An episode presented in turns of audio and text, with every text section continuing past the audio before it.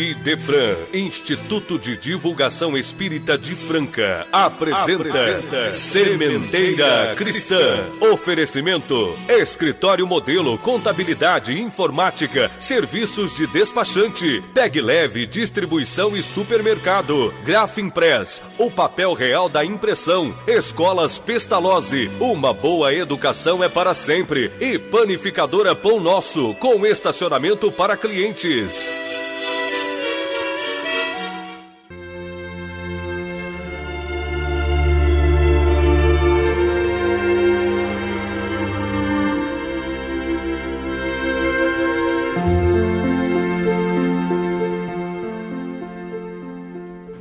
Divino Mestre e Senhor Jesus, abençoa os que estarão conosco para as nossas reflexões em torno dos ensinamentos do teu Evangelho de luz. Estende também as tuas bênçãos a todos nós, habitantes desta casa planetária, ainda carregados de culpas de consequências aflitivas, que, sob a tua direção sublimada e divina, apressemos o passo para vencer o nosso atraso moral e rumarmos definitivamente para a realização de uma humanidade serena, virtuosa e feliz.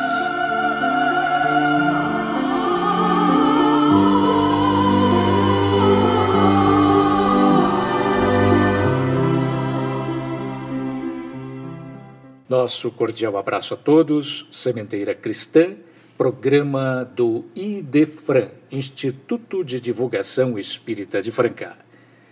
Abrimos com Os Espíritos Superiores Respondem. De O Livro dos Espíritos, a questão 520. A pergunta: Os espíritos protetores das coletividades humanas são de uma natureza mais elevada que a daqueles que se ligam particularmente aos indivíduos? A resposta tudo é relativo ao grau de adiantamento das massas, como são relativamente aos indivíduos. Já na sessão que atende a perguntas dos ouvintes, hoje atenderemos a nossa prezada ouvinte Gislaine da Cunha de Franca, que perguntou: por que há casos em que a gestação de uma criança se frustra a certa altura da gravidez? Nesses casos, há implicações morais ou, digamos, espirituais da parte dos pais? Aguardemos um pouquinho, minha cara Gislaine, a resposta virá no final deste programa. Meus caros, vamos conversar um pouco sobre o remédio para todos os problemas da humanidade.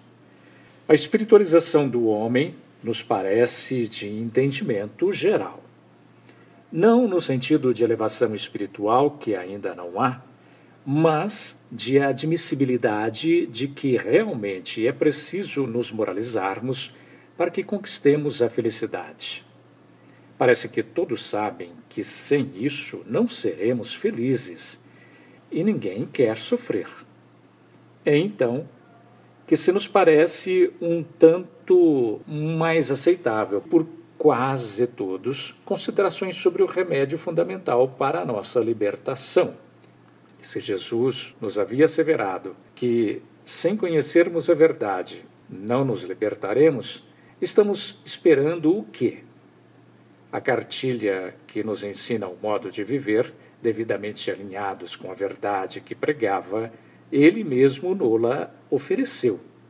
E está aí, até de graça é o seu Evangelho, que muitas casas espíritas, livrarias, bibliotecas públicas nada cobram para que o leiam com proveito.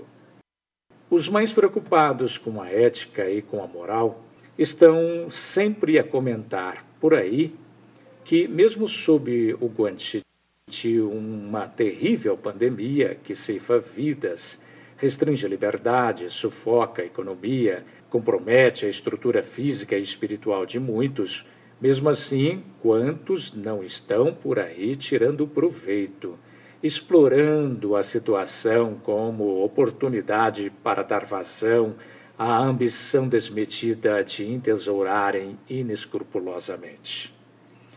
Todos devem estar se lembrando, porque não faz muito tempo falamos aqui de educação das crianças dando ênfase ao fato de que elas serão o jovem e o adulto de amanhã, conquanto a exiguidade de tempo tenha prejudicado a integridade do recado que pretendíamos fosse transmitido. Pois é, meus amigos, é fundamental que tenhamos em conta que toda segurança e bem-estar de uma sociedade tem base na educação de cada um dos que a compõem.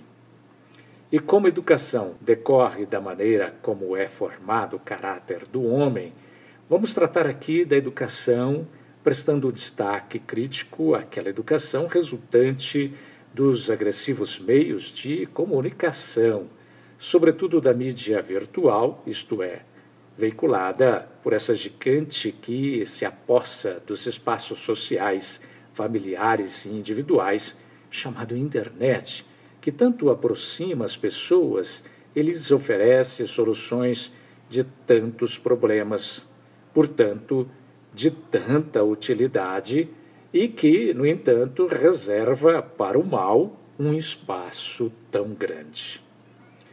Quando se fala em educação, muitos esperam uma receita pronta, um manual resumido e infalível que bastaria ser aplicado e o resultado surgiria em definitivo.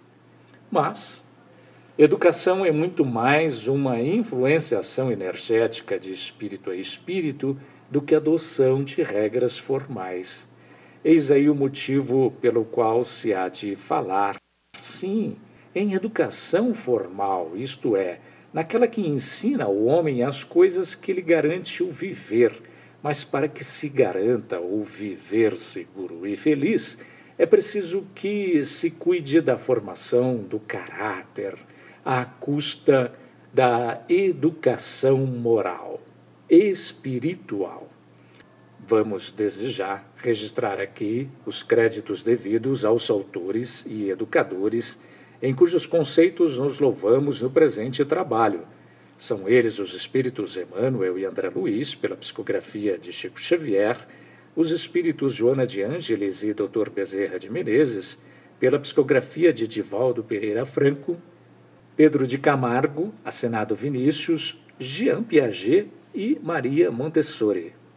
É deles que viemos a saber que, para melhor compreendermos os métodos possíveis da educação moral, é preciso ter em mente que o ato moral é um ato de liberdade.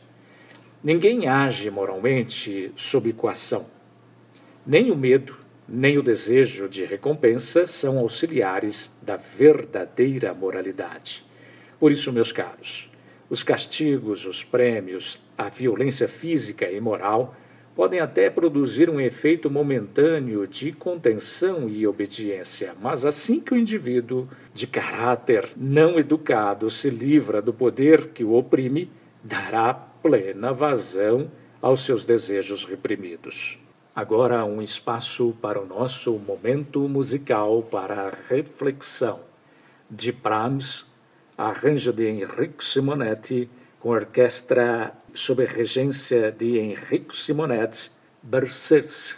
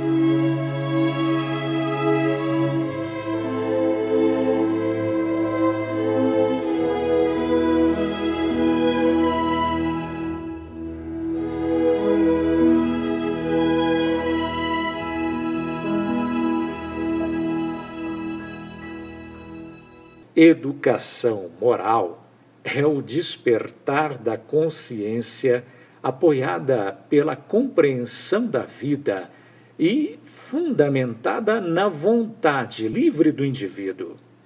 Uma pessoa moralizada é aquela que age voluntariamente no bem. Vê-se, então, que se trata de um condicionamento, conquanto aplicado na mente humana.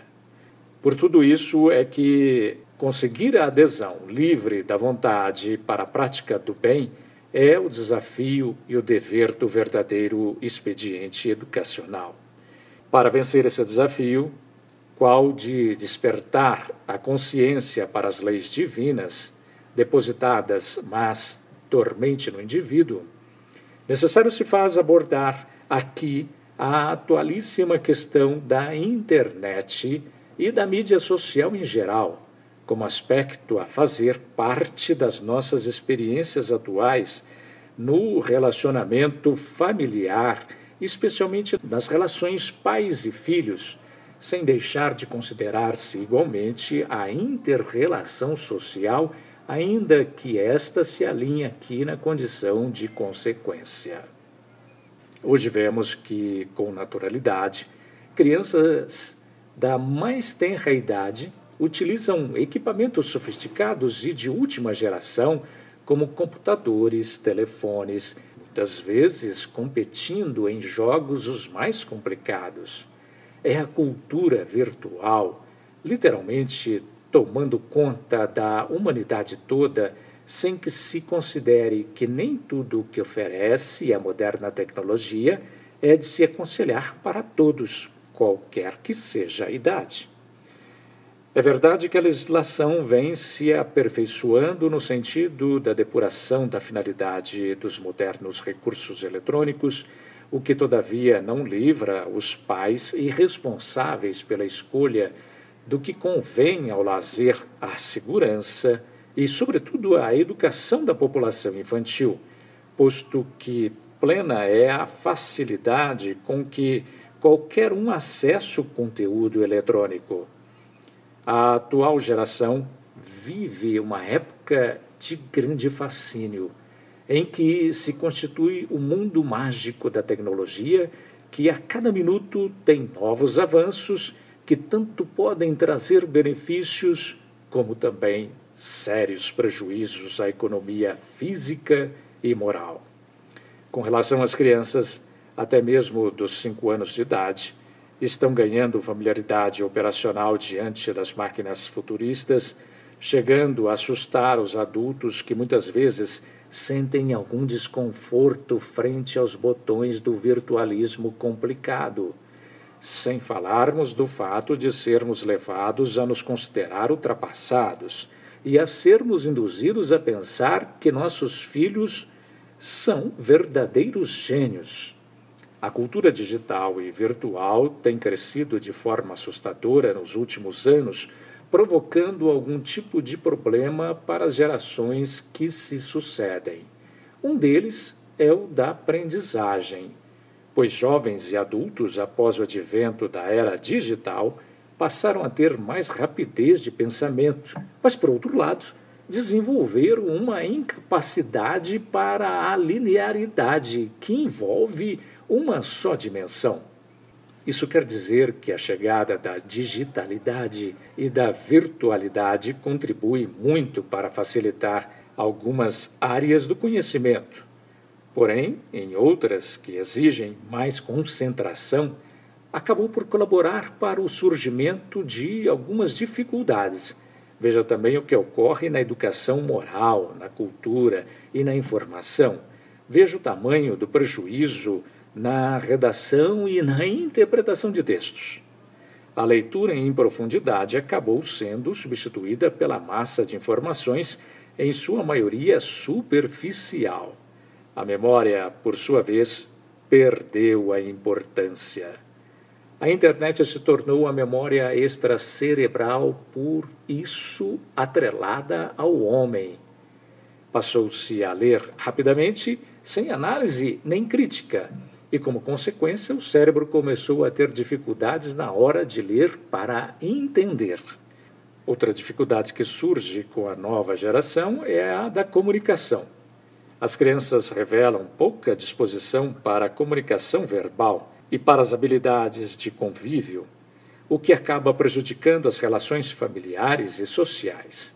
E podemos acrescentar com segurança que a cultura virtual não se refere apenas a computadores, mas também à forma de comunicação televisiva, radiofônica e telefônica. Os danos provocados às crianças são inúmeros.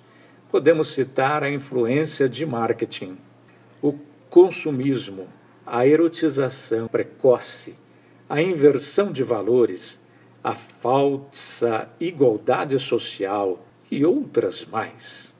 Um tempo para o nosso momento musical mediúnico.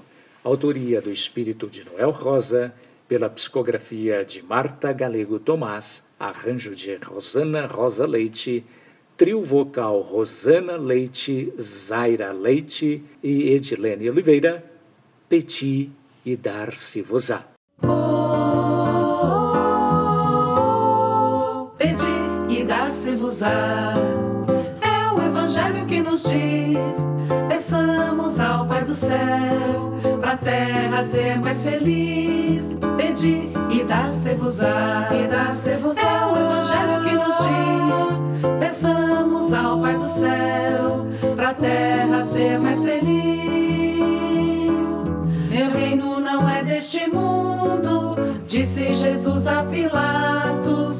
Vamos fazê-lo reinar hoje com os nossos atos, para acabar com o sofrimento, toda luta, toda guerra, a luz do conhecimento. Vamos pedir para a terra, pedir e dar-se-vos-á, e dar-se-vos-á é o evangelho que nos diz. Peçamos ao Pai do céu, pra terra ser mais feliz.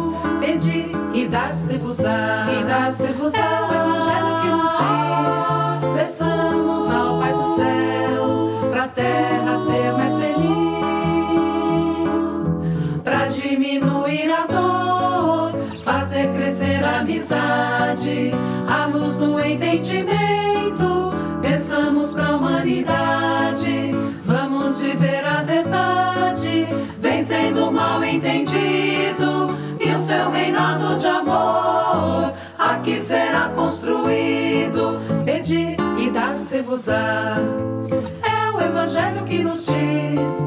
Peçamos ao Pai do céu, pra terra ser mais feliz. Pedir e. E dar-se-vos-á. É o evangelho que nos diz.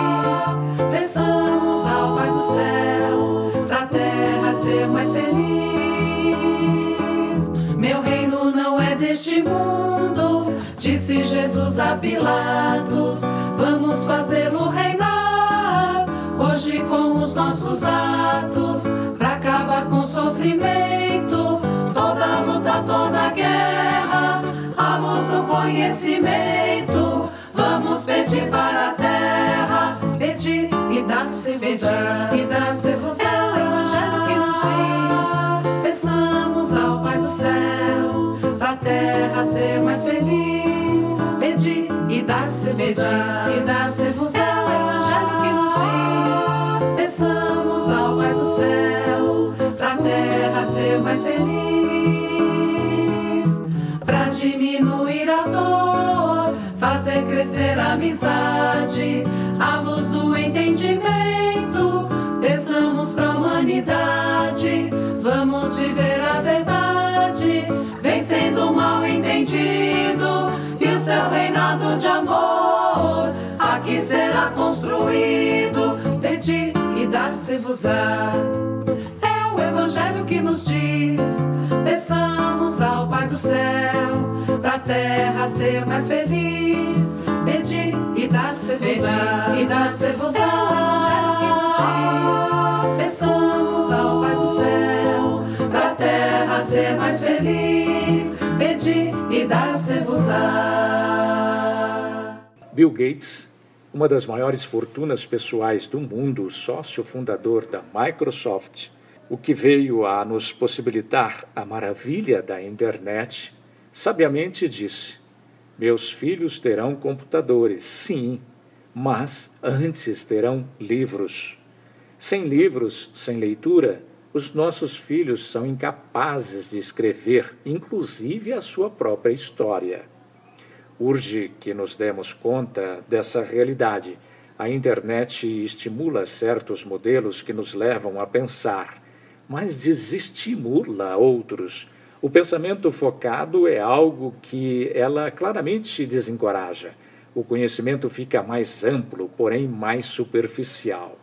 É de uma importância que os adultos exerçam vigilância com relação ao uso que crianças e jovens fazem dos novos recursos tecnológicos e novas formas de comunicação.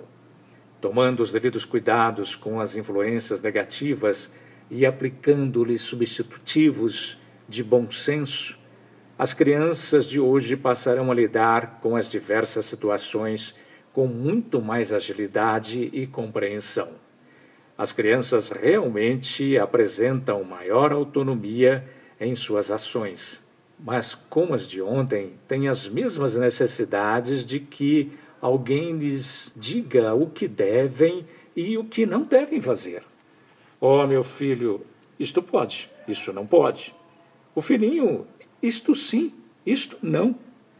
Ainda que se reconheça tratar-se de crianças superdotadas, de gradação precoce, de inteligência, ainda aí, meus amigos, Há que se reconhecer igualmente que todas vieram a um lar para serem educadas em pessoa, para dar passos seguros no rumo da evolução do espírito. Elas têm de beneficiar-se da convivência familiar, ou os pais terão transgredido as leis morais que nos regem as relações pais e filhos, com graves reflexos na família e na sociedade precisam, da mesma forma, de disciplina e limites. Elas não são simplesmente cérebros ansiosos por mais e mais conhecimentos. São espíritos no caminho da evolução, vivendo num planeta que, enquanto constitui uma oficina a nos corrigir defeitos e a nos curar de males do espírito, é, sobretudo, uma instituição educacional.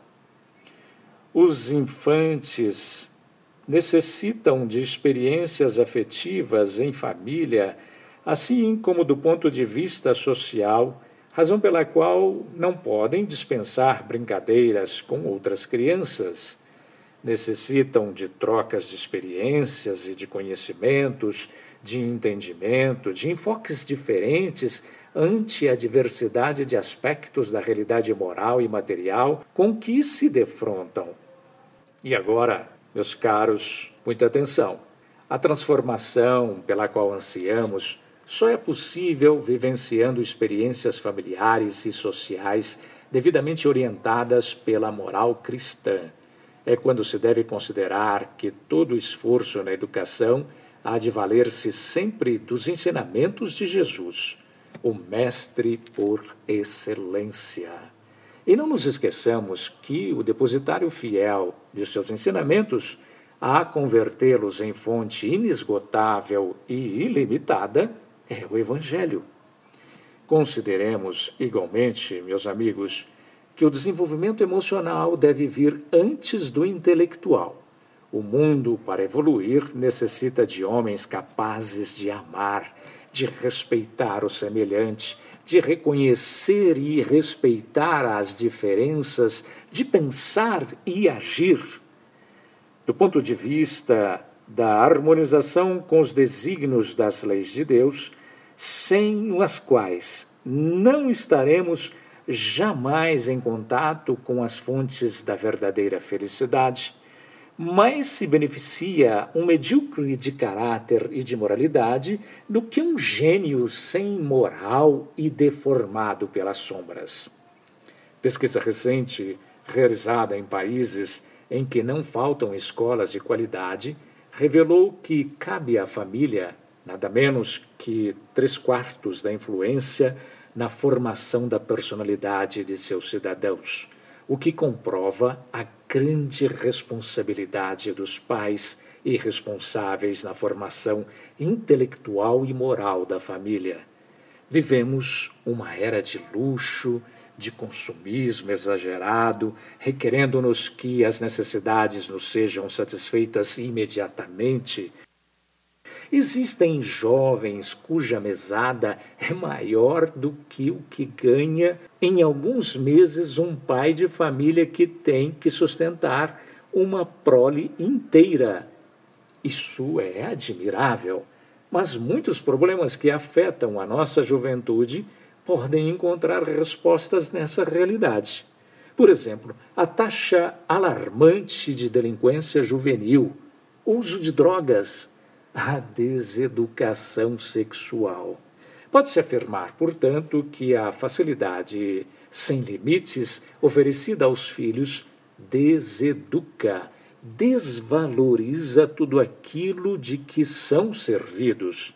A ideia de que tudo o que ambicionam e todos os seus caprichos são satisfeitos esvaziam-lhe a vida e os fazem infelizes. Parece que vivemos o um momento em que se deve ressaltar o egoísmo no íntimo do indivíduo, mas é preciso que consideremos a vida como uma escola onde se deve usar o bom senso para necessariamente aprender a viver sua realidade, superando o que se nos parece necessidade, mas que, na realidade, é fantasia. Existe sim a forma mais eficiente de educar e praticar a liberdade com responsabilidade. É aos pais e responsáveis que cabe aprender através do conhecimento dos princípios morais assimilados diretamente dos ensinamentos do Evangelho. É a eles que cabe dizer não, quando o não é justamente o melhor para seu filho, ou dizer sim, quando sim é reflexo dos princípios de bom senso.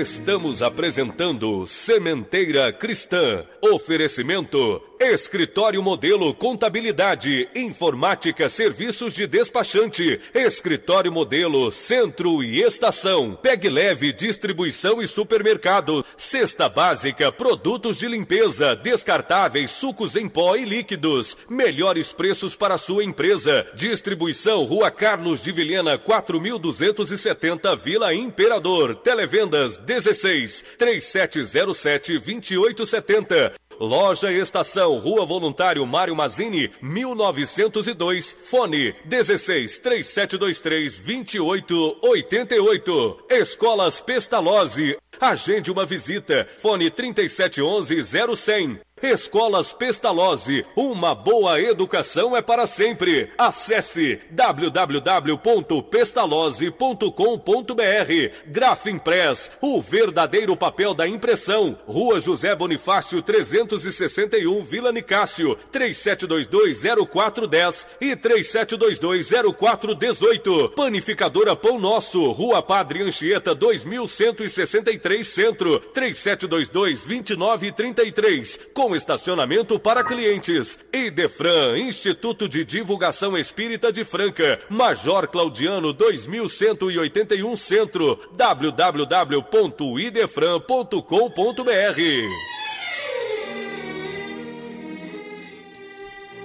É no espaço familiar, o mundo em miniatura, que temos a oportunidade de mostrar os verdadeiros valores, estabelecer regras e construir a necessária carga afetiva importante tanto nas relações da família quanto da sociedade. A criança detesta quase sempre aqueles que a tiranizam, pois gosta de ser tratada com moderação e justiça, mas, por outro lado, despreza ou agride o pai frouxo e piegas e a mãe cuja incapacidade de impor-lhe desvia a força do amor pelo que perde a necessária autoridade. A autoridade legítima se faz com a força moral. O exemplo é a força que se constitui no modelo digno de ser imitado. É o recurso mais eficiente, pois, diante das qualidades paternas, não há argumento capaz de convencer melhor, despertando a admiração e o respeito. O conselho até pode convencer, mas o exemplo arrasta. Aqueles que acham que filho é tormento e chateação, mais carga do que motivo de alegria, amor, felicidade não deveriam constituir família pois os filhos não lhe impuseram a união carnal de que vieram a nascer, mas, se agora os têm, a sua missão é tão grave quanto sublime. Considerarem sempre que melhor é que se evitem filhos, que colocá-los no mundo sabendo que não poderão amá-los, vesti-los, alimentá-los, garantir-lhes educação e saúde, abandoná-los à própria sorte. E muita atenção para o que dissemos. Evitar filhos quer dizer não concebê-los. Nunca, jamais abortar. Uma vez concebidos, hão de ser recebidos com amor, buscando em Deus os meios de prepará-los para a vida. É preciso também lembrar que paternidade e maternidade são missões para as quais não há férias nem aposentadoria. Não é cargo nem encargo, não é ser fiscal nem amiguinho incondicional, mas ser pai, ser mãe. É preciso ser amorosamente atento, amorosamente envolvido, amorosamente interessado. Difícil, muito difícil. Mas a moral familiar. Impõe que se coloque a família em primeiro lugar. Não obstante isto tenha um custo. Que lembremos do velho ditado: nenhum sucesso na vida compensa um fracasso no lar. Priorizar a família vale a pena. A visão que o Espiritismo apresenta da família é um exemplo dessa asserção porque na posição de pais, filhos, netos, cônjuges, os espíritos que compõem o grupo familiar são, antes de tudo, essencialmente irmãos em trajetórias evolutivas e individuais, cada qual com sua bagagem, sua herança do passado, com missões a serem desempenhadas no presente com vistas ao futuro. O objetivo na formação de um grupo familiar é o reajuste, visando o crescimento interior de todos. Os indivíduos estão reunidos neste pequeno grupo social com muitos objetivos em comum, unidos, muitas vezes, por laços de simpatia, vezes por antipatia, entendamos, por atração afetiva fazendo do lar um paraíso, ou por necessidade de ajuste, de reconciliação, quando o lar é um catinho depurador. Somos conduzidos a vivenciar um relacionamento pelo entendimento entre os espíritos agrupados. A convivência familiar se torna uma oportunidade valiosa de aprendizado.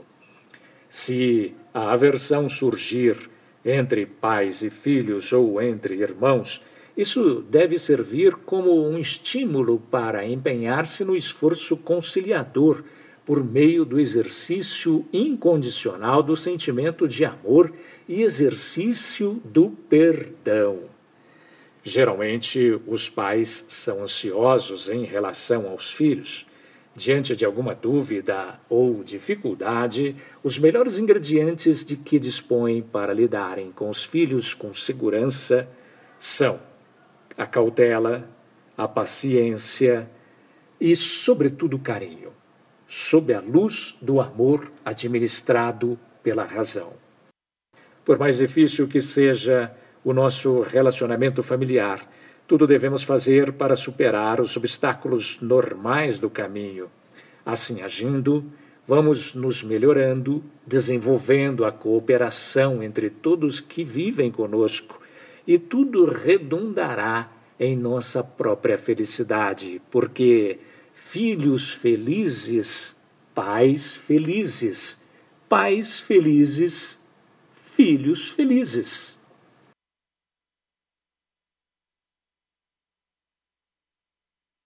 O lar não se constitui de uma construção de alvenaria, mas é antes uma edificação que se alicerça no amor fraterno. Suas paredes se levantam com a cooperação ativa de todos. Seus espaços se traduzem no intercâmbio entre os membros da família, mas o seu piso que os sustentam e o teto que os protege é o Evangelho de Jesus, que também representa o material didático a promover-lhes a evolução para a vida infinita. O lar representa o coração do organismo social e é o local onde começa a nossa missão no mundo. Aprendendo a viver bem entre as quatro paredes, preparamos-nos para a vida em harmonia com toda a humanidade. Aquele que não cuida dos seus negou sua fé e é pior que o infiel, ensinou-nos Paulo de Tarso. Assim, nada nos adianta exemplificar a caridade fora de casa, esquecidos dos entes que vivem conosco as dificuldades diárias. O Evangelho nos recomenda a amar ao próximo como a nós mesmos o que nos leva à conclusão de que o próximo, mais próximo, se encontra naturalmente em nossos lares, na condição de pais, filhos, irmãos e demais convivas. Se não conseguimos viver fraternalmente com nossos familiares, como conseguiremos a paz das nações, a paz da humanidade inteira? Assim, com o cultivo permanente da harmonia no lar, do amor, da prática do perdão, do respeito mútuo, a família, esta inigualável conquista da evolução humana, será o verdadeiro agente transformador, elevando a sociedade humana a patamares felizes, porque movido pelo sentimento da fraternidade e do amor.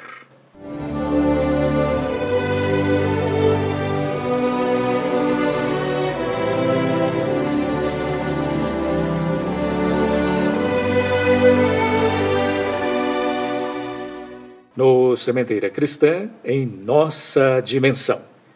Você pode valer-se da livraria ou do Clube do Livro Espírita administrados pelo Idefran e adquirir livros espíritas e produtos correlatos a preços especiais, facilitando a sua leitura, o seu estudo e o enriquecimento da sua própria biblioteca.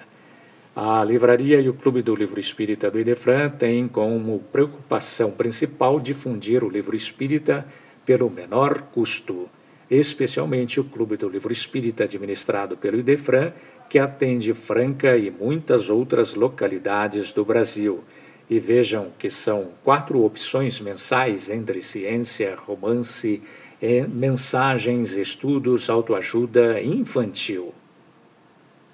O Clube do Livro Espírita do Idefran, em virtude das grandes quantidades de livros que adquire junto às editoras e distribuidoras, pode distribuir livros a preço de clube. Ligue 16 3721 8282 ou consulte o site www.idefran.com.br e você saberá que existem várias maneiras que podem tornar mais baratos ainda os livros distribuídos pelo Clube do Livro Espírita do Idefran. E os não residentes em Franca saberão como receber em sua cidade o livro ou os livros do mês ou até sobras de meses anteriores. E saiba, você que reside no município de Franca, que pode utilizar-se graciosamente da biblioteca do Idefran. Junte-se àqueles que já vêm desfrutando desses benefícios e faça a sua parte no esforço conjunto de tornar o mundo melhor. E agora, registre aí no seu telefone. Você pode contar com o serviço de telemensagem Idefran CHP 24 horas que se preocupa com o reconforto e a elevação dos corações, instruindo e consolando as almas para vencerem os embates da vida. Disque 16 3713 0299.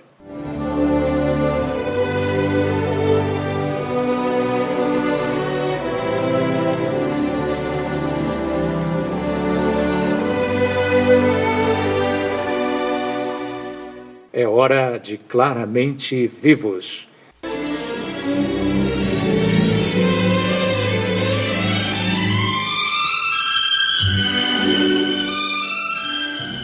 Hoje vamos ouvir mensagem que o espírito de Holanda Carolina Vilela, pela psicografia de Chico Xavier e constante do livro Enxugando Lágrimas, dirigiu a todos os seus queridos, mas com um enfoque muito especial à sua mãe, a quem se preocupa em relatar o que se lhe passa na nova experiência dimensional.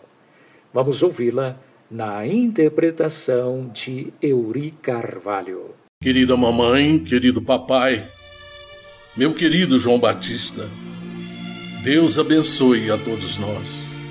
Estou ainda quase sem forças, quase como no instante em que me levantei de mim mesma depois de me haver erguido à maneira de uma criança.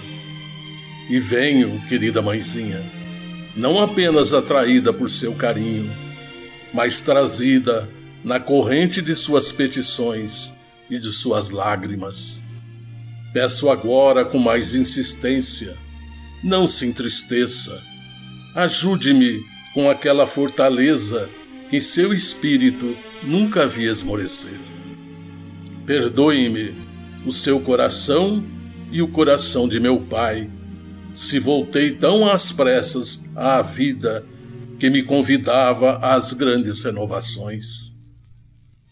Tenho o reconforto de afirmar-lhes que não provoquei o choque do Opala. Pensei que pudesse fazer uma ultrapassagem pacífica, habituada que me achava avisar dimensões e examinar caminhos de relance. Mãezinha, não julgue que sua filha pudesse, por um instante só, enfraquecer-se na fé, a ponto de buscar a desencarnação voluntária. Dias antes, me sentia em nossa casa como quem trazia a cabeça e as mãos crescidas. Não sabia o que se passava inclinei-me a refletir sobre mediunidade, mas somente aqui vim a saber que estava sendo preparada com carinho para a volta. Tudo, mamãe, foi muito rápido. Um choque difícil de descrever. E depois aquela ideia de que o desmaio era natural e inevitável. Um sonho agitado por pesadelos porque a gente não se despede do corpo sem desatar muitos laços e nem se desliga com muita facilidade do ambiente querido em que se nos desenvolveu a experiência familiar. Quando acordei, porém, escutava seus apelos, suas perguntas, suas aflições e suas lágrimas, em forma de palavras e sons que me ecoavam por dentro do coração.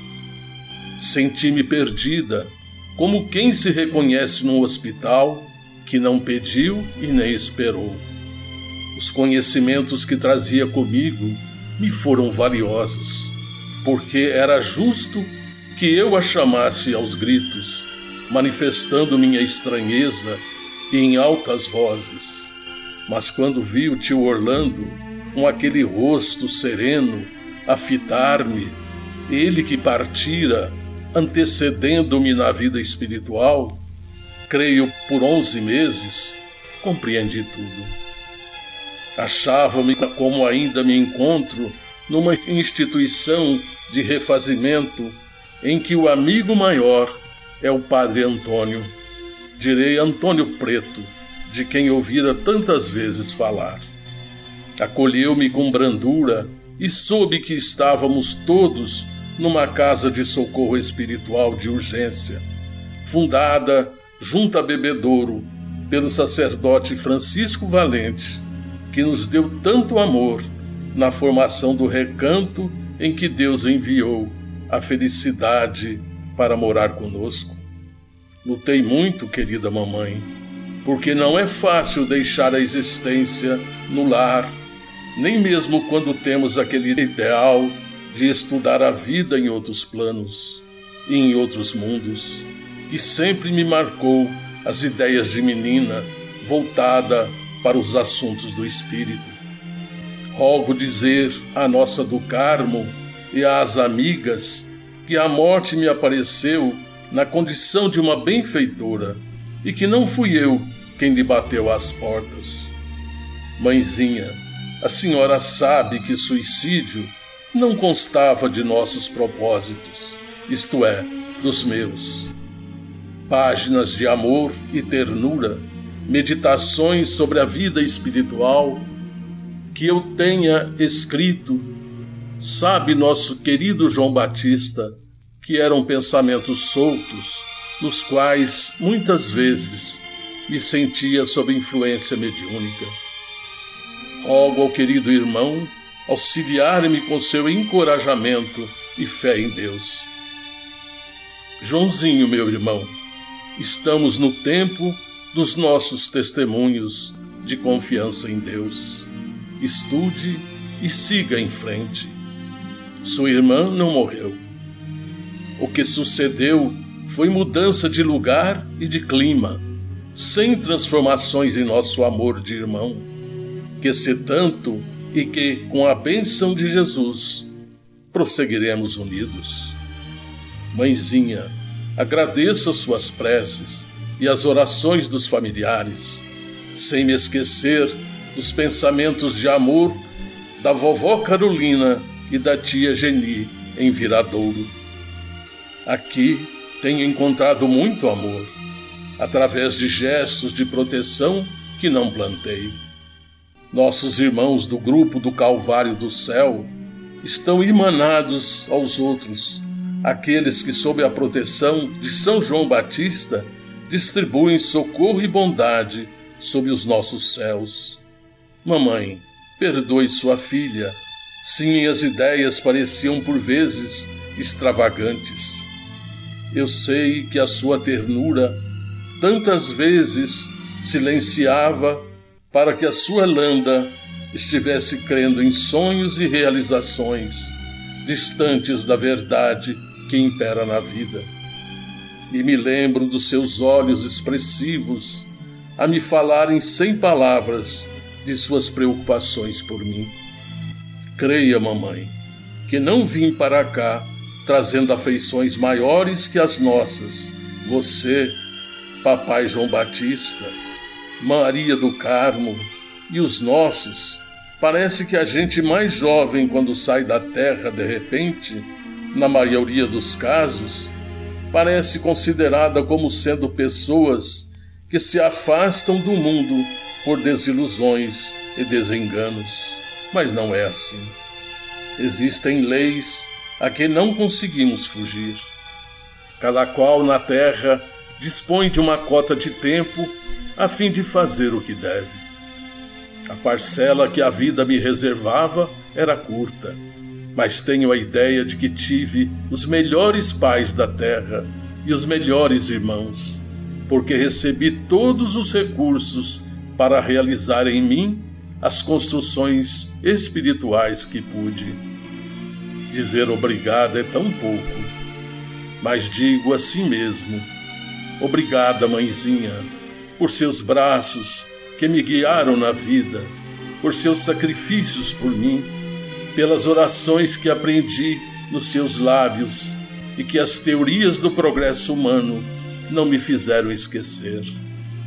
Por suas noites de vigília, por suas inquietações, acompanhando-me com as suas preces, quando me ausentava de casa, obrigada pelas repreensões que eu merecia e que ficaram sempre em seu carinho, sem que você me falasse dos receios que eu causava à sua ternura. Obrigada por tudo, mas por tudo que você me deu, e obrigada a todos os que me concederam em família para me servirem de protetores e companheiros. Estou ainda muito pobre de forças, mas Deus concederá à sua filha energias novas e serei útil. Mãezinha, meu pai João Batista, tia Geni e todos os meus entes queridos, termino dizendo que estou agradecida, amando a todos cada vez mais. E o papai me permitirá terminar esta carta dizendo à mãezinha, naquele abraço total, quando voltava à casa depois de qualquer ausência: Mãezinha, você é tudo para mim. Mamãe, querida mãezinha, abençoe-me e deixe que me ajoelhe diante das suas preces outra vez, para repetir que nós duas confiamos em Deus. E receba todo o carinho com muitos beijos da sua filha, agora mais filha do coração, Yolanda.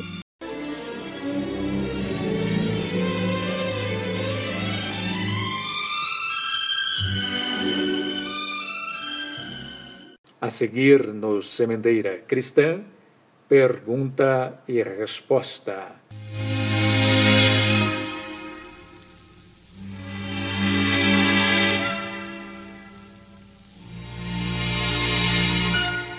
Hoje atenderemos a nossa prezada ouvinte Gislaine da Cunha de Franca, que perguntou por que há casos em que a gestação de uma criança se frustra a certa altura da gravidez.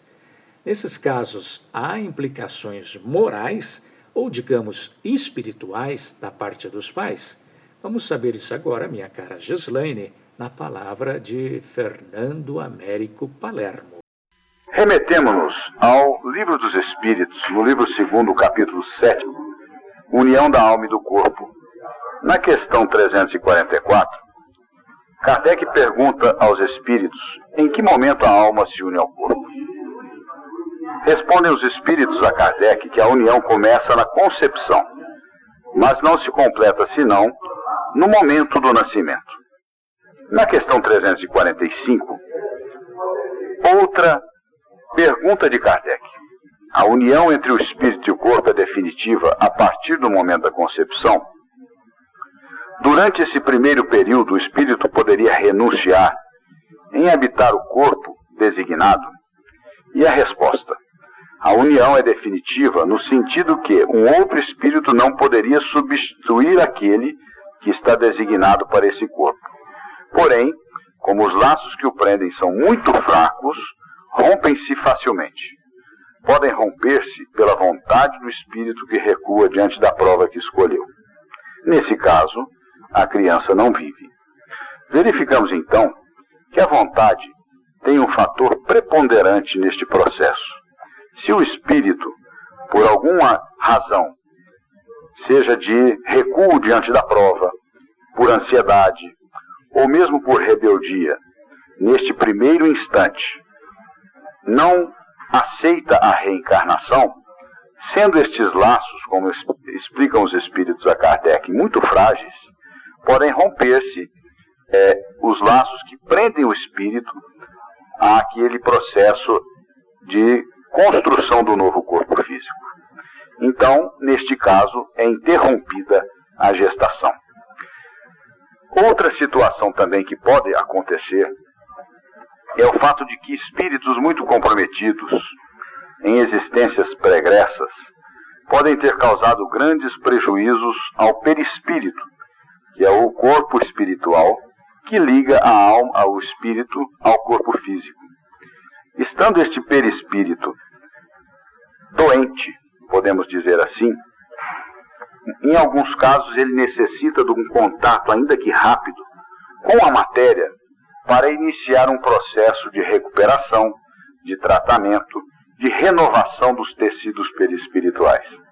Então são encaminhados a estas gestações rápidas para este primeiro contato com a matéria e posteriormente um pouco mais aliviados das suas dos seus traumas, das suas moléstias perispirituais, retornam então para completar uma gestação e reiniciar o seu processo evolutivo e educativo em uma próxima reencarnação. É importante a gente verificar que este processo é doloroso, tanto para o espírito reencarnante quanto para os familiares. Como não cai uma folha da árvore se não é pela vontade do Pai, devemos entender que a família, os pais, os avós, todos os familiares, estão implicados nesta problemática espiritual. Serve, então, de instrução, de crescimento espiritual para todos eles. Nós temos que entender que muitas vezes a nossa compreensão do sofrimento é uma compreensão limitada pela vida da matéria. Enquanto que para o espírito imortal, o sofrimento, na verdade, é o remédio amargo que nos traz a oportunidade de revermos conceitos, de apararmos as arestas que temos com a contabilidade divina. Então nós temos que compreender todo o processo do ponto de vista do espírito imortal, e não limitados pelas injunções da vida física, das concepções sociais e tudo que nos envolve na vida da matéria. Que Deus nos abençoe, que Deus nos ampare e que os pais que passam por esta situação dolorosa, triste, possam entregar a Deus a sua cruz, o seu sofrimento, porque tudo obedece às leis divinas.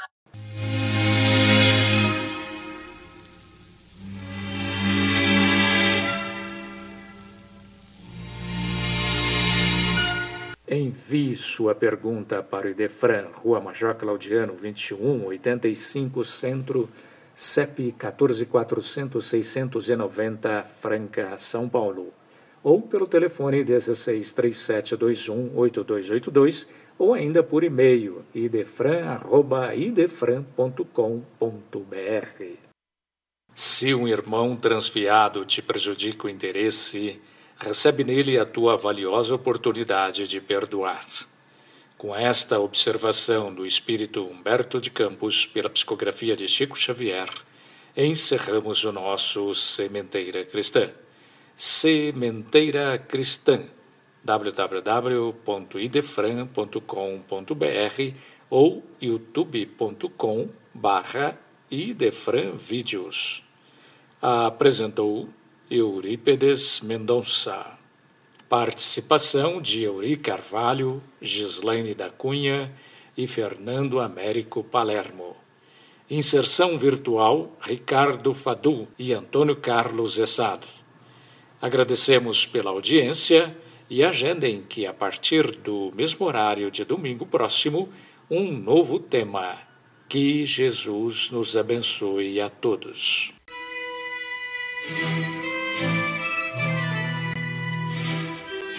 Idefran, Instituto de Divulgação Espírita de Franca, com o apoio de Escritório Modelo, Contabilidade, Informática, Serviços de Despachante, Peg Leve, Distribuição e Supermercado, Grafimpress, o papel real da impressão, Escolas Pestalozzi, uma boa educação é para sempre e Panificadora Pão Nosso, com estacionamento para clientes. Apresentou Sementeira Cristã.